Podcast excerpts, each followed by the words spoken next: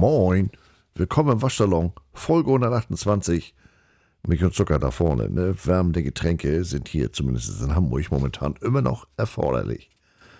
Ja, heute ist mal, ich würde sagen, Bildungsauftrag angesagt. Immer noch nicht pädagogisch, aber, ne? Deswegen fange ich auch gleich mal an. Hab auch einiges auf dem Zettel. Äh, muss noch was für so einen anderen Podcast machen und äh, habe mich mit der heutigen Folge hier in der Recherche etwas verdaddelt. Das war dann doch mehr Aufwand als gedacht. Es ist ja wie es ist, ne?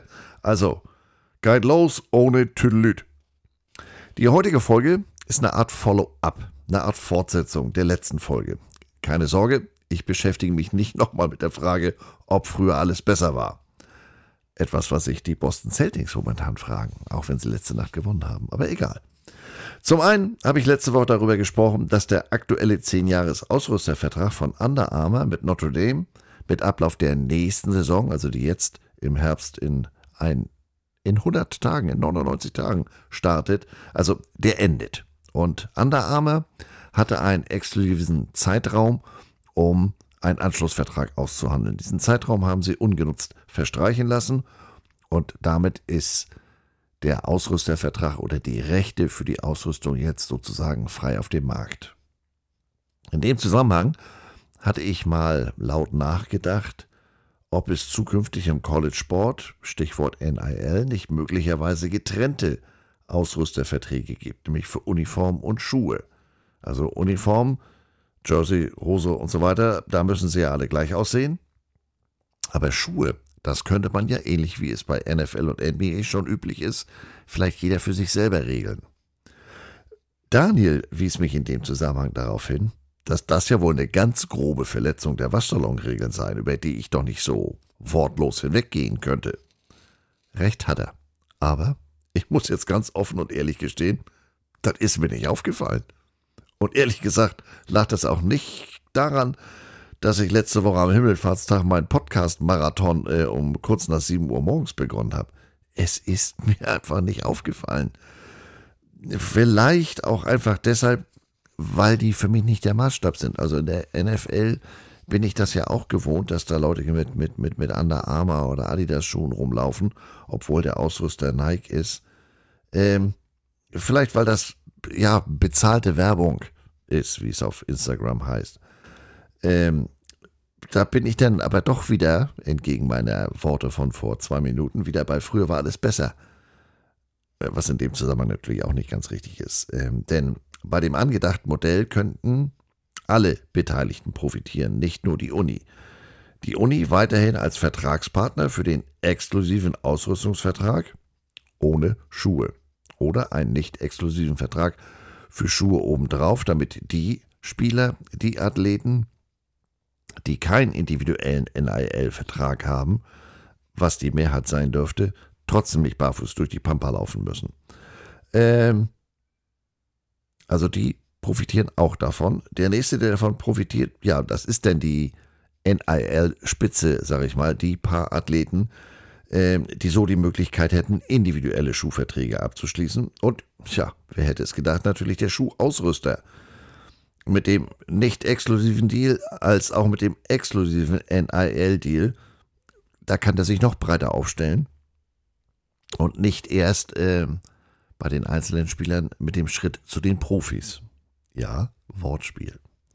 Wenn mich jetzt, äh, nein, andersrum, wenn mich jetzt jemand dahingehend ausstatten würde, Schuhe, Gier, gegebenenfalls auch unterschiedlich, ja, dann kann ich mir mal nochmal Gedanken machen, äh, was ich mit meinen Waschsalonregeln mache, mit den mir selbst auferlegten Regeln. Bis dahin bleibt es bei den bekannten Waschsalonregeln. Always match, never mix. Was die Jungs mit der Kohle machen, nicht meine Baustelle.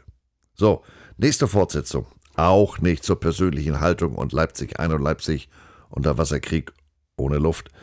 Ich sprach letzte Woche über das exklusive NFL Playoff-Spiel auf NBCs Streaming-Kanal Peacock. Und ähm, bei etwas näherer Betrachtung war das eigentlich ein gutes Stichwort für die heutige Folge. Auch deshalb, weil ich auf Hinweis meines Freundes Olli ähm, über eine, einen Hintergrund-Podcast gestolpert bin, Ähm, und zum anderen, dass die Owner diese Woche zum zweiten Mal innerhalb von zwei Monaten darüber abstimmen, äh, abgestimmt haben, inzwischen haben sie es getan, abgestimmt haben, ob man äh, Spiele jetzt auch flexibel zwischen dem Sonntagnachmittag und dem Donnerstagabendspiel verschieben kann. Bei der Abstimmung äh, beim jährlichen Owners Meeting im März diesen Jahres erreichte man nur 22 der notwendigen 24 Ja-Stimmen. Acht Owner enthielten sich. Nein, acht Owner stimmten dagegen. Zwei enthielten sich. Die Enthaltung verstehe ich so gar nicht, denn irgendeine Haltung muss man ja zu dem Thema haben. Aber ich bin ja auch kein Owner, ne? Hintergrund sind die äh, in der letzten Saison schwachen Einschaltquoten bei Amazon äh, oder bei ihrem exklusiven Amazon-Donnerstagsspiel, vor allem im Vergleich zum Vorjahr, als das noch in Anführungsstrichen analog bei NBC und CBS lief. Das liegt natürlich auch daran, dass das teilweise echt grottige Spiele waren.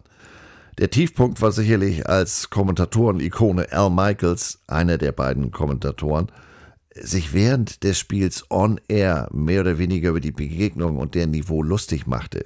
Autsch.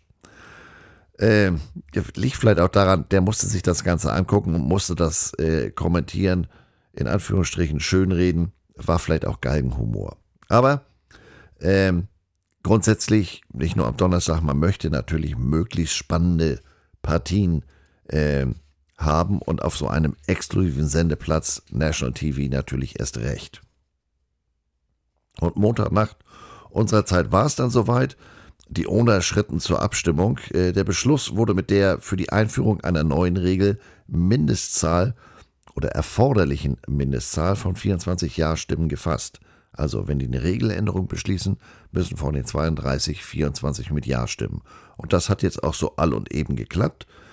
Das sogenannte Flex Schedule, also der flexible Spielplan, wird für die Saison 2023 probeweise auch für den Donnerstag in Kraft treten. Wenn keine Donnerstagsspiele verlegt werden, wird der Beschluss auf die Saison 2024 als Testperiode übertragen. Der Beschluss ermöglicht es der NFL in den Wochen 13 bis 17, also am hinteren Ende, ein Sonntagnachmittagsspiel auf Donnerstagabend zu verlegen und das ursprünglich angesetzte Spiel vom Donnerstagabend auf Sonntagnachmittag zu verlegen. Die NFL muss das Spiel spätestens 28 Tage vor dem Spiel ankündigen, was gegenüber dem früheren Vorschlag eine Verlängerung um fast zwei Wochen bedeutet. Kein Team muss mehr als einmal auf ein Donnerstagabendspiel ausweichen und die Höchstzahl der Donnerstagabendspiele bleibt bei zwei pro Team. Und ganz wichtig, die Donnerstagabend-Flex-Option kann höchstens zweimal während der Saison angewendet werden. Ihr könnt euch vorstellen, so eine Verlegung, ich muss das Stadion haben, das muss also frei sein, ich muss das Stadion vorbereiten, Fernsehen muss einen ganzen Kladderadatsch, also in diesem Fall Amazon, äh, von dem einen Stadion in das andere. Und äh, ja, auch die Ticketanhaber, die haben jetzt meinetwegen für ein Spiel in Philadelphia auf dem Sonntagnachmittag, die landen jetzt auf dem Donnerstag wenn ich jetzt nicht aus der Stadt komme, äh, habe ich da noch ein größeres Problem als äh, sowieso schon, denn muss ja zeitlich auch immer alles passen. Ähm, und das war auch das Hauptargument der Nein-Stimmenden, allen voran der Owner äh, der New York Giants war dagegen, Mr. Mara. Ähm, noch ein Hinweis, die für Donnerstagabend in dieser Saison angesetzten Spiele in den Wochen 13 bis 17, Seattle gegen Dallas, New England gegen Pittsburgh, Chargers gegen Raiders, Saints gegen Rams und zum Abschluss Jets gegen Browns. Das sieht ja jetzt alles äh, ganz schön und gut aus. Wie kommt denn aber überhaupt diese ganze Spielplanerei zusammen? Wie sieht das in der Praxis aus? Wie kommt der Spielplan zustande? Was passiert im Hintergrund, bevor es im Mai zum Schedule Release kommt? Ähm, wie wir alle wissen, mit Filmchen und was weiß ich nicht allem. Äh, Im mittlerweile 365 Tage NFL-Kalender. Ein weiteres Happening, Happening, wie meinetwegen Combine, die Draft, Beginn der Free Agency. Ich fange mal mit dem ganz grundsätzlichsten an. Was ist ein Dampfmaschine? Da stellen wir uns mal ganz dumm. Das kann ich ja bekanntlich gut. Die 32 Teams der Liga sind in zwei Conferences aufgeteilt. Die American Football Conference, AFC, und die National Football Conference, NFC. Die 16 Teams jeder Conference sind in die East, North, South und West Division aufgeteilt. Jede Division vier Teams. Soweit wahrscheinlich bekannt. Jedes Team bestreitet 17 reguläre Saisonspiele und hat eine spielfreie Woche. Macht insgesamt richtig 18 Wochen reguläre Saison. Die Teams tragen abwechselnd neun reguläre Saison Heimspiele und ein Spiel der Vorsaison, der Preseason, zu Hause aus oder acht reguläre Saison Heimspiele und zwei Preseason-Spiele zu Hause. Beispielsweise die AFC, die wird in dieser Saison 2023-24 neun reguläre Saison Heimspiele haben. Sechs NFL-Führungskräfte sind mit der Erstellung des NFL-Spielplans betraut.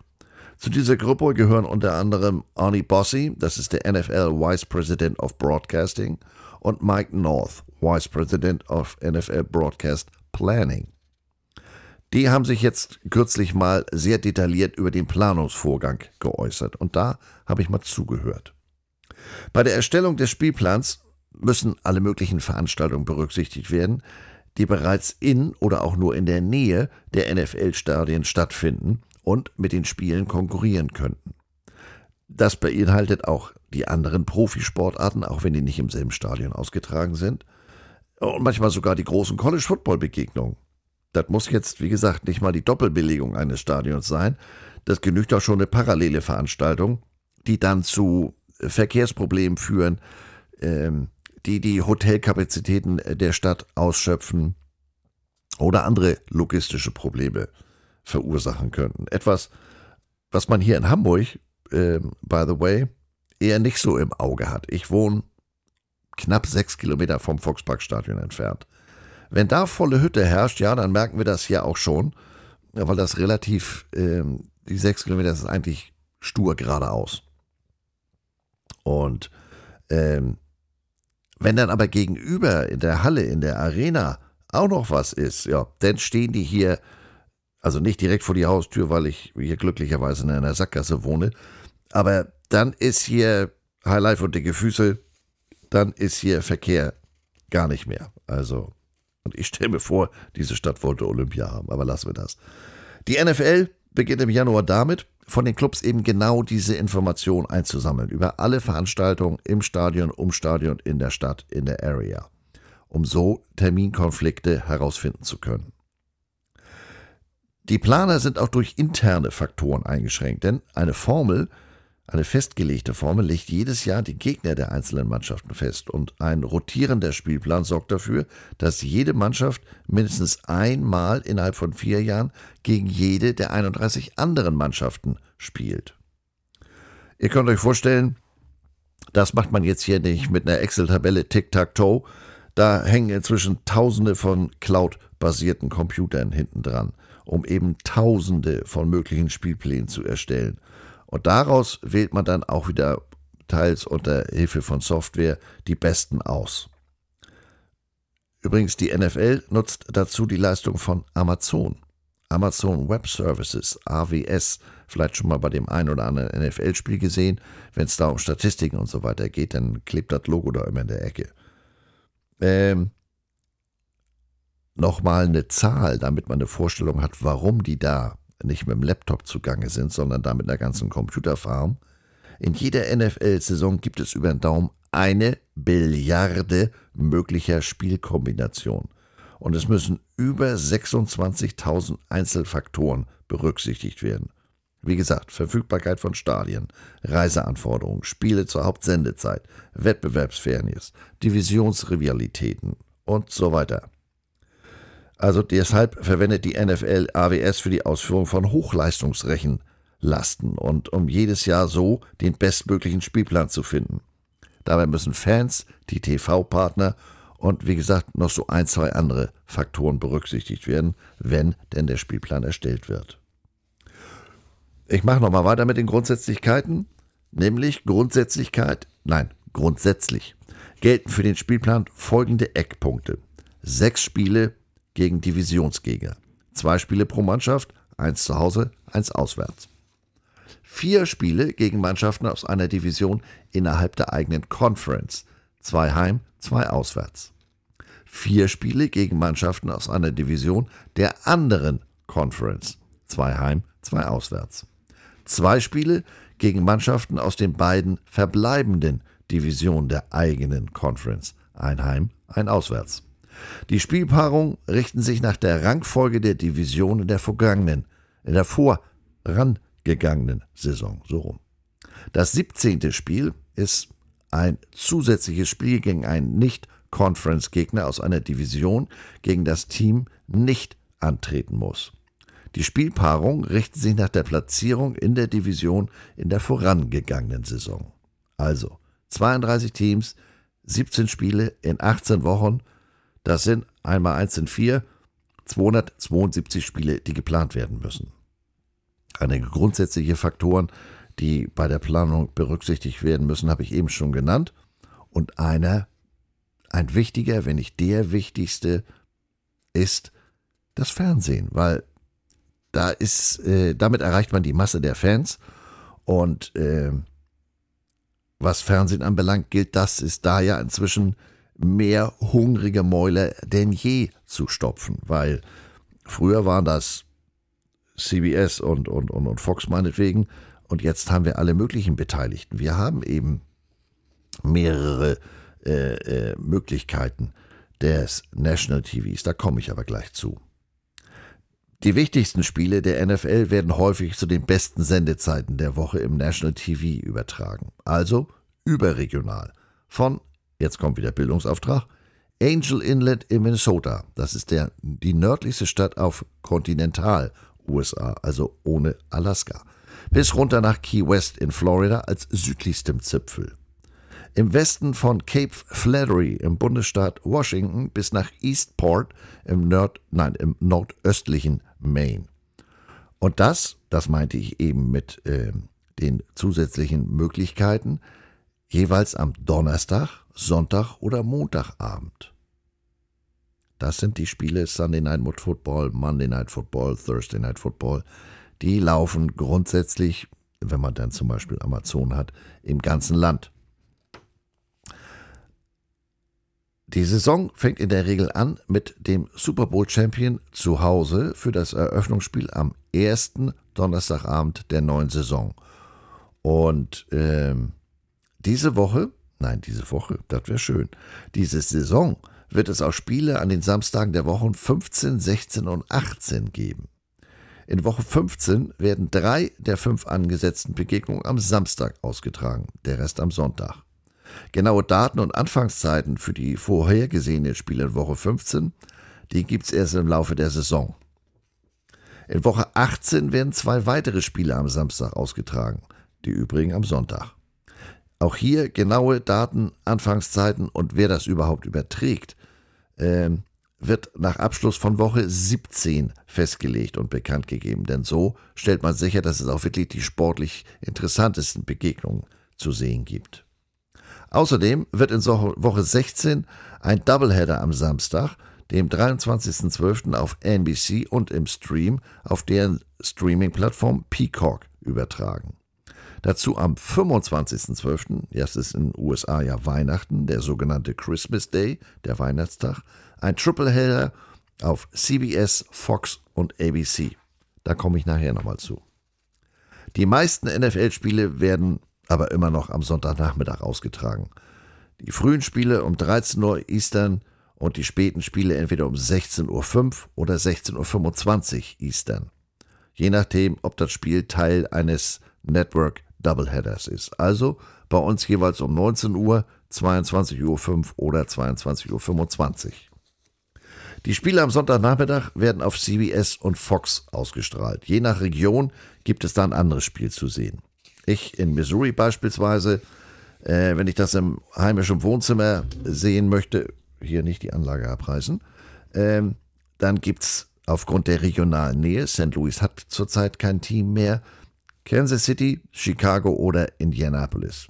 Wenn ich jetzt ein anderes bestimmtes Spiel sehen möchte, 49ers, Eagles, Seattle, keine Ahnung, dann muss ich mich entweder bei Bekannten mit entsprechendem Abo einladen oder ähm, ich gehe zur Arbeit, sprich in den Equipment Room und versuche da einen der im Equipment Room zahlreichen Fernseher im Verhältnis. Eins, zwei, drei, vier haben wir da hängen, äh, zu beschlagnahmen. Also einer hängt zentral, da setzen sich dann meist die Student Manager durch. Erstaunlich oft läuft da Green Bay. Und das ist, ich sag mal, eine theoretische Möglichkeit, denn äh, in diesem, ich nenne es mal Stabsgebäude, äh, hat die Uni da so ziemlich alles, zumindest im Sport TV, alles äh, abonniert, was es drüben gibt. Also da kann ich wirklich alles sehen. Äh, und wenn das alles nicht funktioniert, dann gibt es noch ein ganz, ja, eine ganz entfernte, eine ganz unangenehme Alternative. Ich muss den schweren Gang zu B-Dubs antreten. Buffalo Wild Wings. Alle Spiele, Wings, kühles Bier, kühle Getränke. Also ganz, ganz fürchterlich. Ich liebe Wings.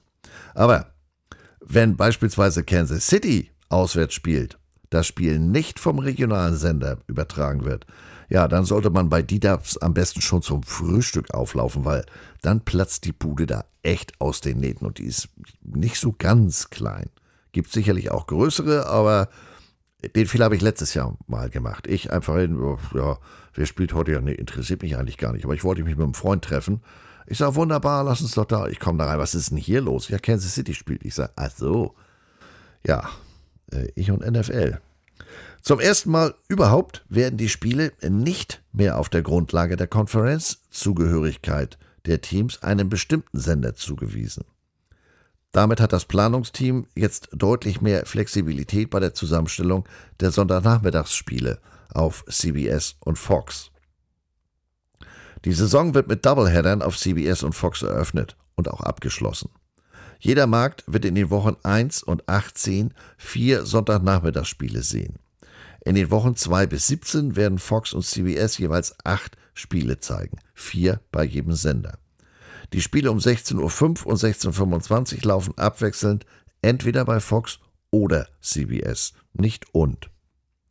Im Jahr 2007 fügte die NFL der Terminplanung eine neue Komponente hinzu, die NFL International Series. Jedes Team hat die Garantie, mindestens einmal alle acht Jahre international zu spielen. In der Saison 2023 wird die NFL wieder Spiele im Vereinigten Königreich, England und in Deutschland austragen. Und zwar drei Spiele in London, zwei in Frankfurt. Die Planung dieser Begegnung stellt eine Herausforderung für die Spielplaner dar, weshalb die Festlegung dieser Spiele, also der International Series, zu Beginn des ganzen Planungsprozesses steht. Da das sind Fixtermine, meinetwegen das Wembley Stadion, da hat man nicht so die freie Verfügbarkeit wie bei einem Stadion in den USA oder nicht so den Einfluss auf die Verfügbarkeit und deswegen sind das Fixpunkte, um die herum geplant werden muss. Die Spielplaner betrachten in Bezug auf die International Series dann ein dreiwöchiges Zeitfenster rund um dieses internationale Spiel und versuchen Wege zu finden, um die mitunter langen Reisen für die Mannschaften weniger belastend zu gestalten. Dazu gehört auch, ähm, wo ein Team in der Woche vor dem, ich nenne es jetzt mal Länderspiel, äh, spielt und ob es nach dem Spiel eine spielfreie Woche hat oder nicht. Denn äh, man muss das ja immer in Verbindung mit dem Heimatort des Teams sehen. Das macht ja nicht einen, einen nicht unerheblichen Unterschied, ob ich jetzt von New York oder Seattle aus nach London oder Frankfurt reisen muss. Aufgrund von Renovierungsarbeiten im Estadio Azteca, Aztec Stadium in Mexico City, wird es dieses Jahr übrigens kein Spiel in Mexiko geben. Und da kommt auch ehrlich gesagt das zweite Spiel in Deutschland her. Denn es ist jetzt nicht in Stein gemeißelt, dass wir auch zukünftig zwei NFL-Spiele pro Saison auf deutschem Boden zu sehen bekommen. Auch wenn wir gerade gestern erfahren haben, dass es jetzt ein weiteres Team mit den ähm, Marketingrechten für Deutschland gibt, nämlich die Atlanta Falcons. Aber im gleichen Atemzug hat man auch gesagt, man möchte nach Irland und Frankreich ähm, oder zusätzlich Irland und Frankreich mit internationalen Spielen bedenken. Also, der Pott wird eigentlich immer größer. In der Saison 2023 kann die flexible Ansetzung, also das Flex Schedule, für den Sonntagabend zweimal genutzt werden. Und zwar in den Wochen 5 bis 10, 11 bis 15 und in Woche 17. Da dann entsprechend mit Spielen, die sich auf die Playoffs auswirken. In den Wochen dieser flexiblen Ansetzung sind das für die Sonntagabendfenster aufgeführten Spiele vorläufig und das kann sich noch ändern. Bisher konnten nur Sonntagnachmittagsspiele auf Sonntagabend verlegt werden, wobei das vorläufig angesetzte Sonntagabendspiel auf einen Sonntagnachmittag zurückverlegt werden würde. Sonntagnachmittagsspiele können aber auch zwischen den Zeitfenstern hin und her geschoben werden. 13 Uhr, äh, 16.05 Uhr oder 16.25 Uhr, immer Ortszeit. Wie eingangs erwähnt, kann man jetzt aber auch mit dem Donnerstag hin und her schieben. Und geht weiter. Ab dieser Saison wird die flexible Zeitplanung auch auf ESPNs Monday Night Football angewendet. Die Flexibilität ist in den Wochen 12 bis 15 und 17 möglich. Und ähm, so kann man dann ein gegebenenfalls vorheriges festgelegtes Monday Night Spiel auf den Sonntagnachmittag legen und umgekehrt. Die Entscheidung über diese flexible Ansetzung von Monday Night Football Games muss 13 Tage im Voraus getroffen werden. Nicht allzu lange. Das naheliegende Ziel dieses flexiblen Spielplans ist natürlich, möglichst attraktive Begegnungen zu haben. Im Fernsehen. Zu oder generell. Zum Zeitpunkt der Erstellung des Spielplans, das ist ja wie gesagt zwischen Januar und Mai, da kann Team oder eine Begegnung auch ganz anders aussehen als im Verlauf der Saison. Hat man ja letztes Jahr gesehen unvorhergesehene Stärken, wie bei den Detroit Lions, die in der zweiten Saisonhälfte äh, komplett aufgedreht haben. Oder spät in der Saison, insbesondere in den Playoffs, massives Verletzungspech bei den 49ers. Da sieht so ein Spiel dann auf einmal ganz anders aus als noch bei der Planung im Frühjahr. Andere verändernde Faktoren können ja personeller Art sein, sei es durch die Draft, sei es durch Trades oder auch durch neue Coaches. Äh, durch die Draft beispielsweise, ja, Indianapolis oder Carolina, äh, das kann ganz anders aussehen. Beim Trade fallen mir die Jets mit dem Krötenlecker ein oder auch die Browns, die sich ja auch in der Defense wieder verstärkt haben. Ja, und beim Coaching äh, ist das naheliegendste natürlich Sean Payton bei den Broncos. Das eine Team hat sich zwar auf dem Papier verstärkt, sieht aber in der Praxis ganz anders aus. Siehe Denver letztes Jahr, Russell Wilson, dass der so tankt, hat keiner vorausgesehen. Und das andere Team, ja, das hat ein glückliches Händchen mit seinem Personal. Siehe Seattle, dass Geno Smith da so aufdreht, hat man auch nicht zwingend erwartet. Jedem Team wird eine spielfreie Woche zugewiesen und viele Teams haben eine bestimmte Anzahl von Spielen, die eine Reise quer durch die USA erfordern.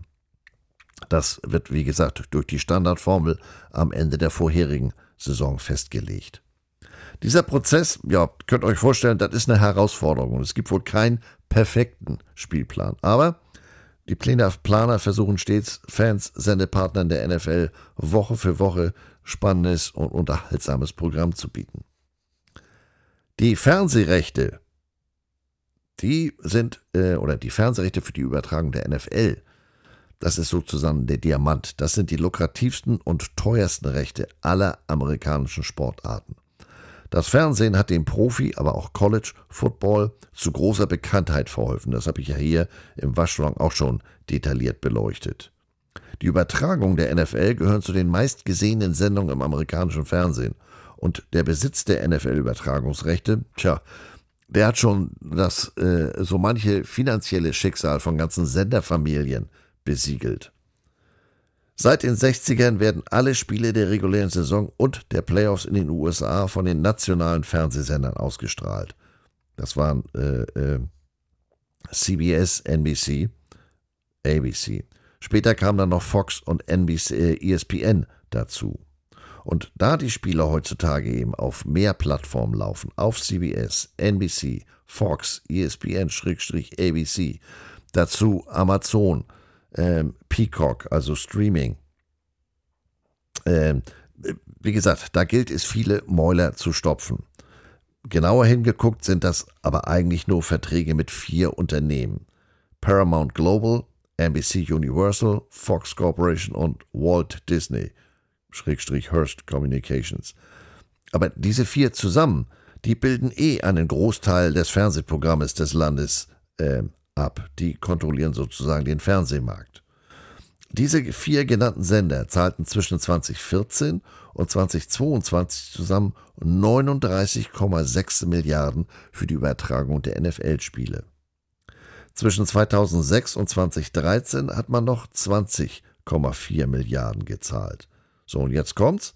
Für die aktuellen Rechte beginnt in diesem Jahr, also zwischen 2023 und 2033, wurden 110 Milliarden Dollar fällig. Nur von den Vieren. Und dann kommen jetzt eben auch neue Streaming-Plattformen wie Peacock, Amazon oder ESPN Plus dazu, die natürlich gesondert abgerechnet werden. Ja, äh, und jetzt rückwärts, ne? Ähm, ich habe das hier schon mehrfach angesprochen vor diesem Zusammenhang äh, oder vor diesem Hintergrund würde es mich nicht überraschen, wenn auch bei uns das ein oder andere Spiel früher oder später doch wieder hinter einer Bezahlschranke landet.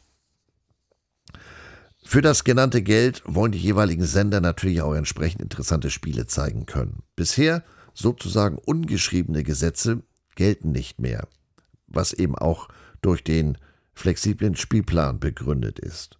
Früher war klar, AFC-Spiele, die laufen bei CBS, NFC-Spiele grundsätzlich bei Fox. Und zwar sonntags um 13 bzw. 16 Uhr. Nun ist aber ein Spiel so interessant, dass man es in die Primetime hieven möchte, Flex Schedule. Was aber möglicherweise mit dem Senderwechsel verbunden ist. Solche Dinge waren bisher vertraglich in der sogenannten Ownership Resolution geregelt, also einer gemeinsam von allen Ownern abgestimmten Beschlusssammlung. Was natürlich geblieben ist, ist ein zahlenmäßiges Minimum von Spielen pro Network-Partner. Nicht, dass der eine meinetwegen zwölf Spiele zeigt und der andere nur sechs. Also Quantität steht fest. Bei der Qualität, da wird es immer flexibler, immer tagesaktueller. Einige Dinge, sag ich mal, sind aber nach wie vor unverändert. Die meisten Spiele der Cowboys, die sieht man bei Fox und die meisten Spiele der Chiefs sieht man bei CBS. Die grundsätzlichen Gegner eines Teams in der nächsten Saison stehen aufgrund der zuvor beschriebenen Eckpunkte nach dem Ende der regulären Saison fest und werden bereits Anfang Januar veröffentlicht. Und das ist dann auch der Zeitpunkt, wo dieser Planungsstab der NFL mit dem Spielplan für die nächste Saison sich anfängt zu beschäftigen. Erstmal gilt es, wie gesagt, die individuellen Nicht-Football-Termine der einzelnen Teams zu berücksichtigen. Denn auch wenn das für uns oft den Anschein hat, die NFL-Stadien werden ja nicht nur während der NFL-Saison ausschließlich für deren Spiele genutzt. Stadien haben sozusagen äh, auch andere Bedürfnisse, sprich finanzielle Bedürfnisse, die müssen ausgelastet sein. Die sind dann Schauplatz von Rockkonzerten oder generell von Konzerten, von Truckrennen, äh, Traktorpullen, ähm, hier, wie heißt die, diese Motocross-Jump-Dinger, ähm, aber vielleicht auch andere Footballspiele, State Championship Games, der High School Footballer oder, oder, oder. Oder eben Konzerte. Wenn jetzt der Büttenwader Herrenchor statt bei Shorty in der Kneipe äh, in die USA auf Tour geht, ja, das ist für die NFL nicht so wichtig. Das wird dann mehr so eine Club-Tour. Ähm, äh, daran ändert leider auch Killerkralle nichts. Aber für die Planer ähm, ist das natürlich bei den großen Namen eine ganz andere Nummer. Da war, so schräg sich das anhört, da war die Corona-Zeit für die ganz angenehm. Da tourte keiner, da konnten die viel freier planen. Aber jetzt, ja, jetzt sind sie alle wieder unterwegs. Springsteen, den ich übrigens im Juli hier in Hamburg live sehen werde. Taylor Swift, Beyoncé, Pink, Ed Sheeran, Billy Joel, you name it. Wenn die sich entscheiden, mal wieder auf die Straße zu gehen, ja, dann hat das schon ganz andere Auswirkungen für die Planung, denn die spielen eben nicht in der Highschool-Sporthalle nebenan. Die füllen NFL-Stadion und am liebsten sogar mehrere Tage. So wie hier Helene Fischer, die hat hier oder spielt noch, ich weiß es nicht, in der Arena eine ganze Woche. Helene Fischer. War das alles Gift? Aber wer ist ja? Geschmack gibt's kein falsch oder richtig. Atemlos. Zurück zum Thema. All diese Sachen müssen bei den 32 Teams abgefragt werden. Und hin und wieder hat man dann Glück. Man kann das äh, ein oder andere Team, das sein Stadion zu einem bestimmten Zeitpunkt nicht zur Verfügung hat, entsprechende Auswärtsspiele verschaffen. Aber einfacher gesagt als getan, denn das muss ja immer im Zusammenhang und mit den Bedürfnissen der anderen 31 Teams äh, gesehen werden. alles beeinflusst sozusagen alles. Konzert genauso wie Auswärtstrip nach Europa. Beispielsweise Baltimore Ravens. Die spielen in Woche 6 in London gegen die Tennessee Titans. Terminlicher Fixpunkt, darum muss, wie gesagt, herumgeplant werden. Einer der Ravens Gegner äh, zu Hause sind in diesem Jahr die Löwen aus Detroit. War in der Vergangenheit jetzt nicht so wichtig. Detroit war kein Zuschauerbringer. Ähm, ist dieses Jahr was anderes. Die möchte man gerne sehen. Oder die Baseballer der Baltimore Orioles. Die sind momentan auch eher vorn mit dabei und die spielen in NFL Woche 4 zu Hause gegen den Divisionsrivalen Boston Red Sox. Ja, da ist Stadt, Hotel, Straßen rappellvoll. Da packt man nicht noch ein Footballspiel oben drauf. Und in Woche 5, ja, da können sie auch nicht in ihr, äh, in ihr MT Bank Stadium. Da spielt Bill Joel. Ja, was nu? Drei Spieler auswärts? Hart. Was machen die Planer? Die rufen beim Team an. Wie machen wir aus? Entschuldigung, scheiße Bonbons. Der Teampräsident, ja, vielen Dank für den Anruf, der geht zum Head Coach. Coach, äh, es könnte sein, dass wir auswärts, auswärts London spielen. Wollen wir nach London dann äh, unsere Bye Week haben, damit wir uns von dieser ganzen Reiserei erholen können? Herausgekommen ist tatsächlich ein dreiwöchiger Roadtrip. Vor London spielt man in Cleveland und Pittsburgh. Das sind beides relative Kurztrips. Also äh, nach Cleveland fliegen die, ich glaube, anderthalb Stunden. Nach Pittsburgh keine drei. Ja, und dann fliegt der Rabe nach London und äh, die Ravens haben aber gesagt, damit können wir leben. Die Saison ist so lang, die Bye Week, die möchten wir lieber später in der Saison, wenn es möglicherweise die ein oder andere Verletzung auskurieren gilt und äh, man die Bye Week dahingehend nutzen möchte. Vor allem, wenn man dann zu dem Zeitpunkt noch im Rennen um die Playoffs ist. Da ist es dann wichtiger, äh, ausgeruht zu sein und alle Hände an Deck. Und deshalb haben die Ravens jetzt ihre Bye Week erst in Woche 13 auf ausdrücklichen eigenen Wunsch. Anderes Beispiel. Cincinnati gegen Kansas City. Oh, hauaha, wohin damit? Sunday Night Football, Monday Night Football, klassisch bei CBS oder Doubleheader bei Fox, bei Amazon an einem Donnerstagabend oder vielleicht sogar als Kickoff-Partie für die neue Saison. Ja, oder ganz schräg, lasst die uns doch äh, nach Deutschland schicken. Also ihr seht, jede Menge Möglichkeiten für ein einziges Spiel. Und das Ganze äh, mal 272. Da wird der Lösungsraum geradezu unendlich. Und äh, der Planungsstaub braucht deshalb auch etwas länger, um das Ganze, um die ganze Thematik, Problematik zu durchdringen. Das Kickoff-Spiel der Saison 2023-24 am Donnerstag, den 7. September zur US Primetime lautet jetzt Detroit Lions bei den Kansas City Chiefs. Ja, richtig gehört. Und aufgrund seiner Stellung als Kickoff-Begegnung, also als Saisonauftakt, läuft das Spiel übrigens bei NBC und nicht wie sonst am Donnerstag bei Amazon. Sehr deutliches Zeichen für die sich verschiebenden Schwerpunkte. Denn ähm, nicht nur der Sendeplatz Donnerstag, sondern auch die Begegnung als sich. Viele, viele Jahre lang galt es ja bei der Spielplanerstellung in erster Linie äh, wo verpacken wir denn, wo verstecken wir denn die Löwen außerhalb des Fixpunktes Thanksgiving-Spiel? Die will ja keiner sehen. Und jetzt, ja, jetzt stehen die Lions zur Primetime im Eröffnungsspiel gegen den ambientierenden Super Bowl Champion. Auch eine Art von Respekt. Und den haben sich die Jungs rund um Head Coach Dan Campbell ja mit ihrer Siegesserie nach einem 4-7-Start und einem 9-8-Abschluss redlich verdient. Und auch nicht zu vergessen die Leistung im Spiel 272 der letzten Saison, als es im Lambeau Field für sie selbst um gar nichts mehr ging, die aber trotzdem gekämpft haben wie die Löwen der einst vor Julius Caesar im Kolosseum. Dabei hat man dem Prinz der Dunkelheit, Ed von Krötenschleck, und den Packers selbst den Einzug in die Playoffs vermasselt. Das ist natürlich etwas, da stehen die Amerikaner drauf. Es geht für einen selber nicht, aber äh, trotzdem großartig abgeliefert. Stichwort open-minded, offen für Ansetzungen. Das heißt auch, dass man mal nicht die allgemeine Erwartung erfüllt. Denn wenn es danach ginge, da hätte man eigentlich so ziemlich jede Partie der Chiefs als Kickoff ansetzen können. Und so mancher, der hat wohl regelrecht Geld darauf gesetzt, dass man Ed von Krötenschleck in seinem ersten Spiel als New York Jet beim Sunday Night Football sieht. Aber stattdessen sieht man die Bills gegen die, nein, die Jets gegen die Bills jetzt beim Monday Night Football. Also auf jeden Fall National TV.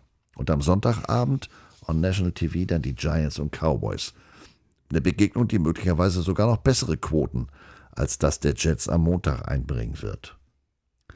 Was heißt das denn für den Rest des Spielplans in Woche 1, wenn die Chiefs, die Krötenjets und äh, die beiden NFC-Klassiker äh, schon vom Planungsboard sind?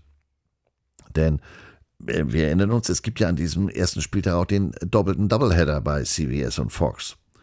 Vor dem Hintergrund der Ausgewogenheit zwischen beiden Sendern, ja, so ist man dann vielleicht auch, oder ist man dann auch auf die Begegnung äh, oder auf die Entscheidung gekommen, die Dallas Cowboys am Sonntagabend zu setzen. Denn die Cowboys sind ein Quotenmagnet. Da kriegt man schwer ein ebenbürtiges Team bei anderen Sender untergebracht. Was hätte man an dem äh, Sonntag anders machen können? Oder auch an dem Montag? Möglicherweise die Eagles haben auch im Super Bowl gestanden. Vielleicht auch Jets gegen Dolphins für das erste Sonntagabendspiel der Saison. Dallas Cowboys im ersten Monday Night Football Game der Saison, das hätte auch schon wieder was gehabt. Oldschool im positiven Sinne. Oder doch die Jets am Montag? Monday Night Football ist ja was ganz Besonderes. Nicht nur, weil es äh, das einzige NFL-Spiel an diesem Montag ist. Das hat ja schon mal eine Sonderstellung. Es ist im ganzen Land zu sehen. Es gibt an dem Tag äh, in der Regel kein anderes Footballspiel. Aber Stichwort ESPN, die übertragen das. Damit ist ja gleich die ganze Werbemaschinerie verbunden, über alle Plattformen hinweg. Beginnt morgens mit den Top-TV-Shows dann ESPN Radio, ESPN Webseite, ESPN Plus und was weiß ich, was die noch alles auf den Tisch bringen. ESPN kann den ganzen Tag damit verbringen, über Aaron Rodgers und sein erstes Spiel bei den Jets zu reden. Wie hat er sich in der Preseason geschlagen? Hat er überhaupt in der Preseason gespielt? Wenn nicht, warum nicht? Wenn ja, wie hat er gespielt? Wie sah das aus? Hat er sich so wie gestern das erste Wehwehchen eingesammelt? Es gilt also auch das mediale Drumherum zu bedenken bei der Spielplanplanung. Denn so eine Cross-Promotion über alle Kanäle, über 13, über 12, 13 Stunden wie bei ESPN, das kannst du mit Geld nicht bezahlen und kannst du ehrlich gesagt auch gar nicht kaufen. Äh, wenn man den ganzen Tag über nichts anderes als immer nur Ed von Krötenschleck hört, ja, dann geht dein Auto auf dem Weg vom Büro nach Hause auf Autopilot, du fährst in der Zuhandlung vorbei, holst dir selber eine Schleckkröte und äh, schaltest dann natürlich Monday Night Football bei ESPN ein. Quoten, Kröten, Schleck, Garantie sozusagen. Und das perlt, also die Kröte auf der Zunge. Bleiben wir mal bei den Jets und Ed. Woche 1 Monday Night Football Buffalo. Woche 4 Sunday Night Football Kansas City. Woche 9 Chargers Monday Night Football. Woche 10 Raiders Sunday Night Football. Woche 12 Black Friday Game gegen die Dolphins und Woche 17 Thursday Night Football gegen Cleveland. Sechsmal Primetime. Für ein Team, das letztes Jahr eine Bilanz von sieben Siegen und zehn Niederlagen hatte und nicht in den Playoffs war. So, man muss jetzt kein Raketenwissenschaftler oder Mitglied des NFL-Planungsstabes sein, um zu sehen, warum die JETS Jets, Jets, Jets so oft zur besten Sendezeit in die Wohnzimmer kommen. Das liegt an Ed, es liegt am Quarterback. Man hofft natürlich, dass sich in diesem Fall die Geschichte wiederholt. Siehe Peyton Manning zu den Broncos, siehe der Ziegenpeter zu den Bucks. Ihr könnt euch vorstellen, die Entscheidung vom Prinz der Dunkelheit, wo er denn nun letztendlich hingeht, die wurde von den Planern des Spielplans sehnlichst erwartet, weil das, wie gerade besprochen, äh, dargestellt, erheblichen Einfluss auf die Spielplangestaltung hatte. Und man sieht es hier jetzt am, ich sag mal, Primetime-Abo der grünen Flieger. Mit Ed unter Center wird jedes Spiel großes Interesse generieren. Eagles, Chiefs, Cowboys. Bleibt natürlich nur zu hoffen, dass sich die Erwartungen auch bewahrheiten, denn sollte Ed sich mehr um seine Krötensammlung oder um seine Dunkelkammer in Gotham City kümmern, ja, als um den Erfolg auf dem Platz oder sich gar verletzen, so wie gestern, dann sind die Jets-Spiele im späteren Verlauf der Saison ja wahrscheinlich deutlich weniger spektakulär und erster Kandidat für das Flex Schedule. Wenn wir schon mal im Big Apple New York sind, lohnt sich auch ein Blick auf das Schedule der Giants. Da fällt auf, dass sie, wie Sie gesagt, zu Hause im Sunday Night Football gegen Dallas die Saison beginnen. Aber dann geht es in den nächsten neun Wochen siebenmal auf die Straße, Auswärtsspiele. Sieht auf den ersten Blick brutal aus. Aber die Spielplanmacher haben sich dabei nicht nur etwas gedacht, sie haben sich auch ganz eng mit den Giganten abgestimmt. Aufgrund der zu spielenden Gegner war klar, dass es drei wirklich lange Auswärtstrip mit den Cardinals in Arizona, den 49ers in San Francisco und den Raiders in Las Vegas geben wird. Deshalb haben die Giants von sich aus beim Planungsstab mit einem Wunsch angeklingelt. Moin, ist es wohl möglich, zwei dieser langen West Coast Trips miteinander zu kombinieren?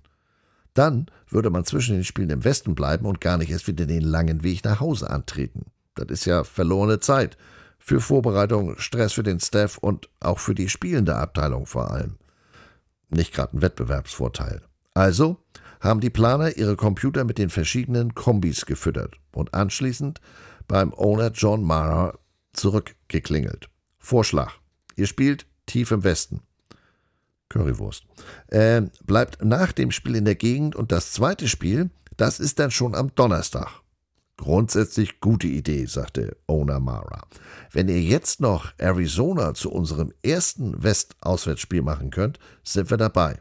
Denn dann können wir in Tempe, Arizona bleiben und trainieren und am Donnerstag spielen wir dann in San Francisco oder Las Vegas.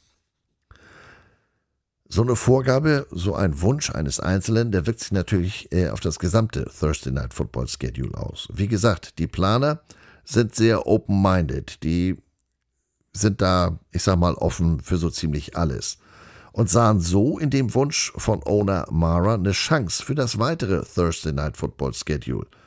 Denn aufgrund der kurzen Woche, Sonntag und Donnerstag als Spieltage, sieht man auf dem Sendeplatz ähm, in der Regel, ich sag mal, Nachbarn, also wo nicht große Reisen miteinander verbunden sind und deshalb oftmals auch Spiele innerhalb der Division, der Division.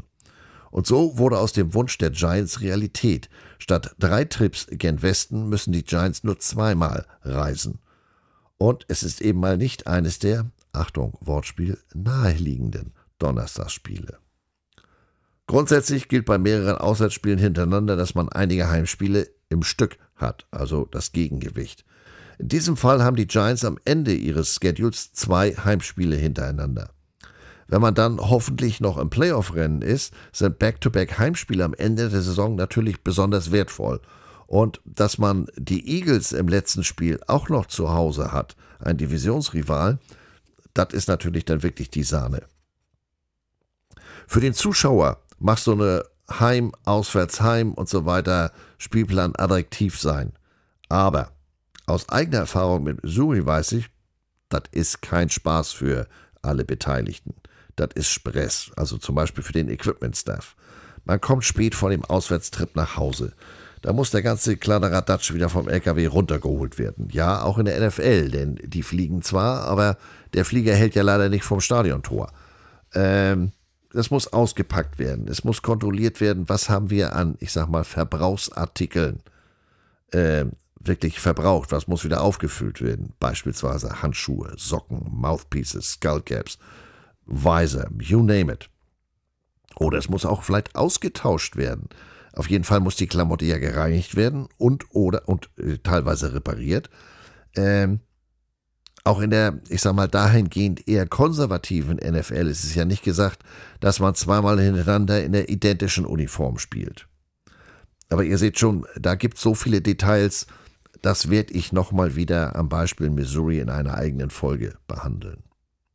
Anders sieht es, nein, ähnlich sieht es später im Giants Schedule aus.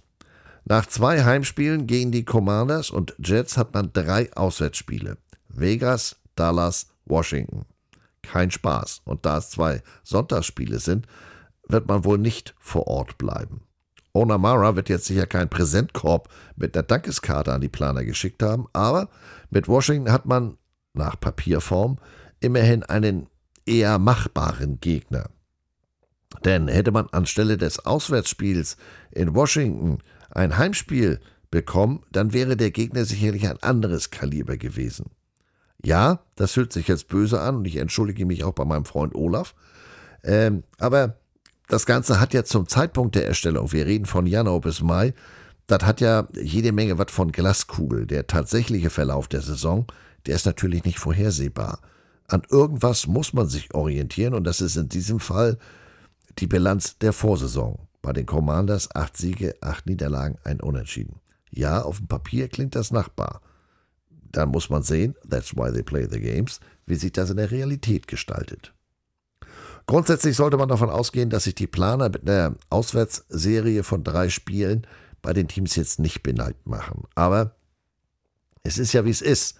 Wie will man es allen recht machen? Ist eine Auswärtsserie zu Beginn der Saison unfair? Oder wie sieht's aus am Ende der Saison? Ist das besser? Gegen wen muss man denn dann überhaupt spielen? Ähm, ist es ein aus heutiger Sicht machbarer Gegner? Im September in Florida, temperaturtechnisch auch, danke, brauche ich nicht. Aber im Dezember in Green Bay, nee, möchte ich eigentlich auch nicht. Wie gesagt, äh, man stimmt sich da bestmöglich mit den Teams ab und ähm, es ist dann so nah am Optimum, wie es geht. Äh, allen 32 Teams kann man es eben leider nicht optimal äh, gerecht. Man kann nicht allen 32 Teams optimal gerecht werden, so rum. Aber bei einem, da sind sich 31 dieser 32 Teams einig. Das heftigste, was einem derzeit passieren kann, das ist ein Spiel gegen die Chiefs. Na denn. Szenenwechsel. Werfen wir mal einen Blick auf die Thanksgiving-Spiele. Erntedank. Das sind die Einschaltquoten-Knaller der Saison. Die Dallas Cowboys, die haben jedes Mal deutlich mehr als 30 Millionen Zuschauer an dem Tag. Selbst Detroit, die ja immer Thanksgiving spielen, haben über 28 Millionen Einschalter. Da muss dementsprechend was kommen. Dieses Jahr kommen alle sechs teilnehmenden Teams aus der NFC. Die drei Spiele laufen bei Fox, CBS und NBC. Ich sagte es ja schon, traditionell ist eigentlich die AFC bei CBS beheimatet, die NFC bei Fox. Das gilt inzwischen aber nicht mehr. Entschuldigung. Ich rede zu viel. Ähm, und in der Vergangenheit galt das auch schon nicht, wenn die Teams auswärts gespielt haben. Washington bei Dallas läuft jetzt auf CBS. Green Bay gegen die Lions auf Fox. The times they are changing. Zeigt nur, wie flexibel und open-minded bei der Planung vorangegangen ist. Nee, vorgegangen ist. Ja, also man ist auch vorangegangen, weil ja vergisst es. Detroit und Dallas Thanksgiving gesetzt. Man muss sie dann zwischen den Sendern rotieren lassen. Gewohntermaßen würde Dallas gegen ein CBS-AFC-Team spielen. Aber bei der Planung des Spielplans gilt eben nicht, haben wir schon immer so gemacht, sondern wer wagt, gewinnt. Letztes Jahr hat das beispielsweise funktioniert. Da hatten die Planer die Giants an Thanksgiving zu den Cowboys geschickt. Wenn auch mit etwas Bauchschmerzen. Was ist denn, wenn die Giants zu diesem Zeitpunkt nicht mehr ganz vorne mitspielen? Denn Dallas und Thanksgiving, das ist jedes Jahr unter den Top 5 der NFL-Einschaltquoten. Da ist also Druck auf dem Planungskessel, da man auch wirklich was Sehenswertes ansetzt. Es hat funktioniert, es kam letztes Jahr zu Rekordeinschaltquoten.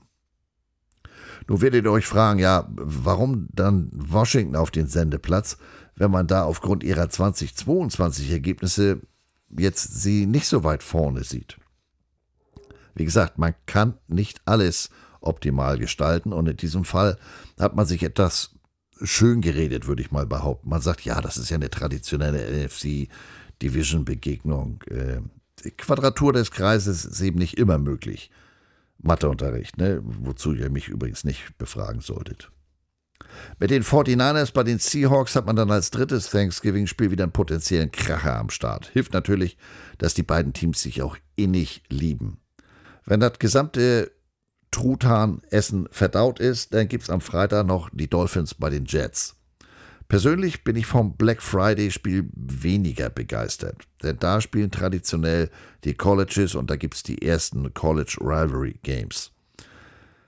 Da kannibalisiert man sich wahrscheinlich in Sachen Fernsehzuschauer gegenseitig. Muss man abwarten. Was weiterhin auffällt, Atlanta, Arizona, Houston, Indianapolis, nach jetzigem Stand haben die vier kein einziges Primetime-Spiel. Das kann sich mit dem flexiblen Spielplan äh, später in der Saison noch ändern, wenn die einen schwächer sind und diese vier oder einer dieser vier deutlich stärker. Aber erstmal sieht es nicht danach aus. Ihr könnt euch vorstellen, äh, dass man im Planungsstab Streichhölzer gezogen hat. Denn äh, wer denn zum Beispiel bei Falcons Owner Arthur Blank anruft, den habe ich übrigens mal beim World Bowl auf Schalke 2004 im VIP-Bereich getroffen. Interessanter Mann. Äh, also, wer ruft bei Arthur Blank an und sagt, äh, Chef, ihr spielt dies ja nicht in der Primetime. Unangenehm. Aber die alte Regel, dass jedes NFL-Team mindestens einmal in der Saison in der Primetime zu sehen ist, die gilt nicht mehr. Schnee von gestern, Altpapier.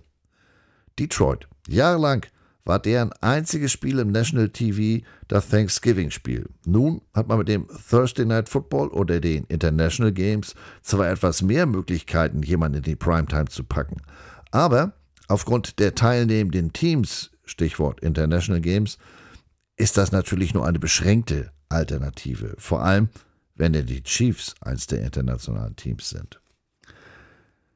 Die harte Realität äh, ist natürlich auch, dass man sich so einen Primetime-Sendeplatz im National TV verdienen muss. Also mit erfolgreichem und auch attraktivem Football.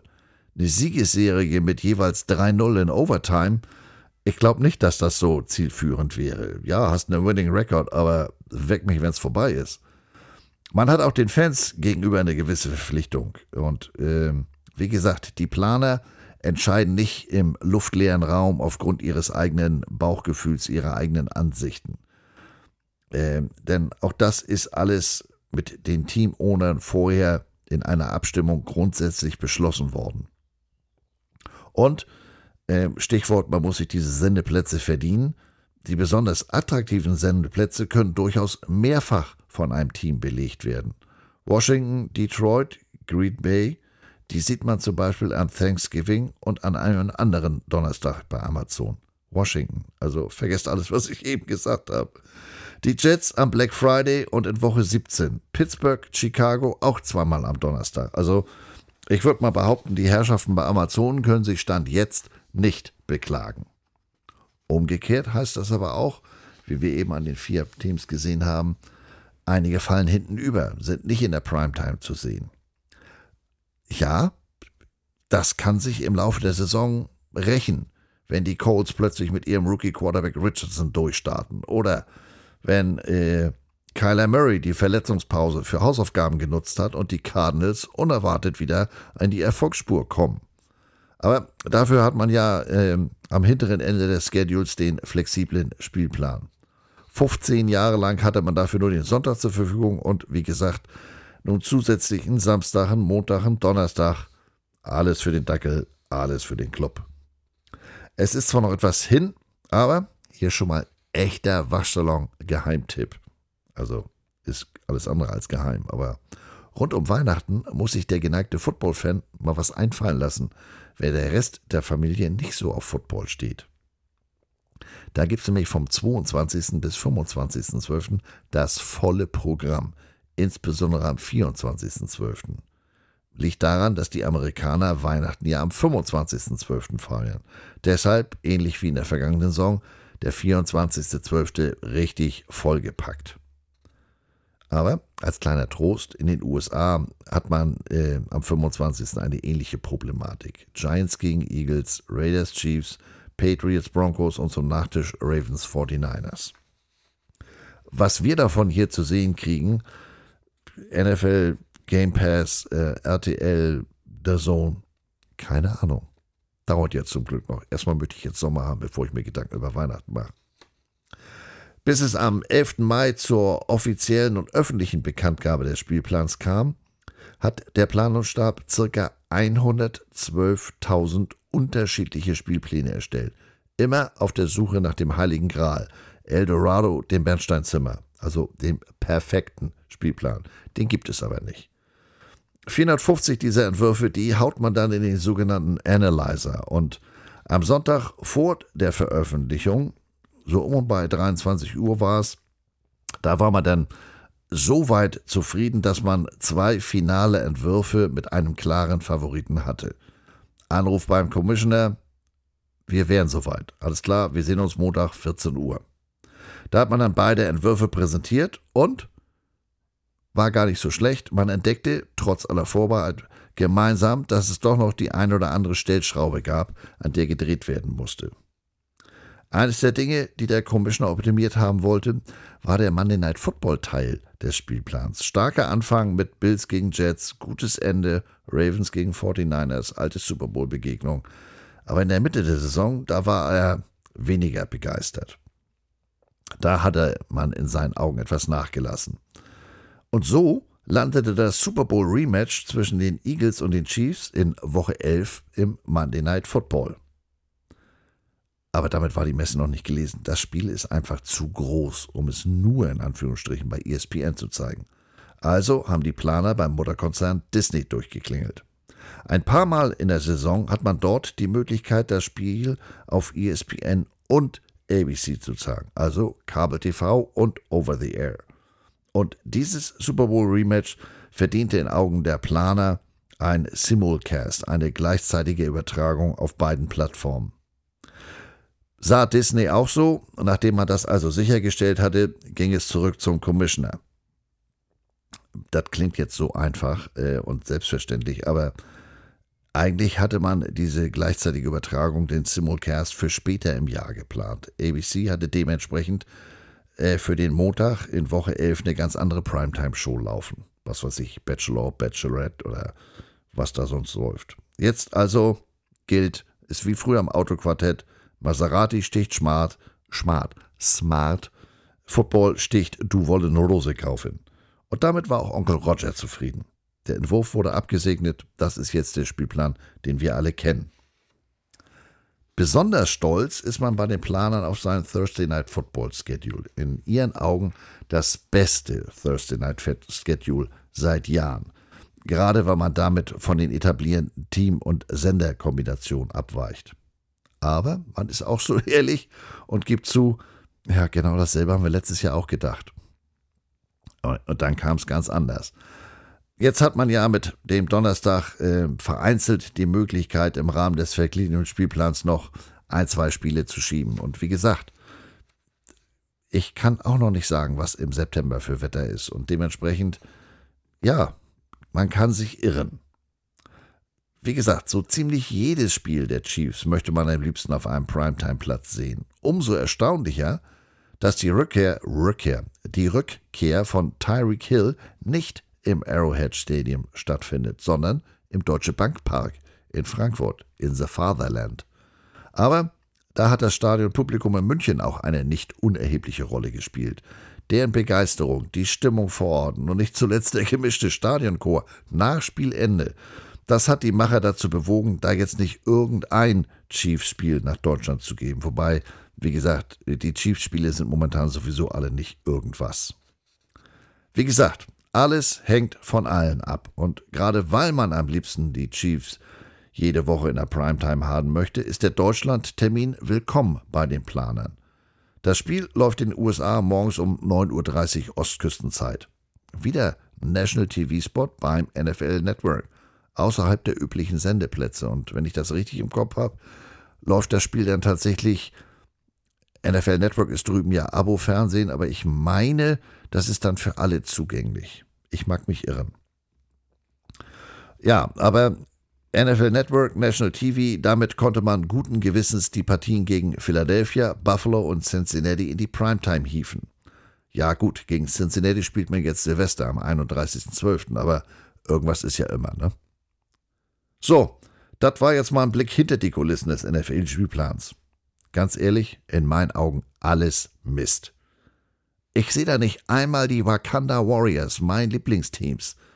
Kova Bunga, deine Mutter. Naja, nächste Woche geht's weiter im Waschsalon. Womit? Schauen wir mal. Ich bin da offen für Vorschläge. Vorbei, äh, nein, vorbei, nee, gar nichts ist vorbei. Vorher gibt es am Freitag die gefleckten Miezekatzen aus dem Norden Floridas im Waschsalon Pille Crossover. In der Hoffnung, äh, dass es hier mal ein bisschen wärmer wird, äh, nicht nur hier in Hamburg, sondern auch bei euch, sage ich mal Moin Moin.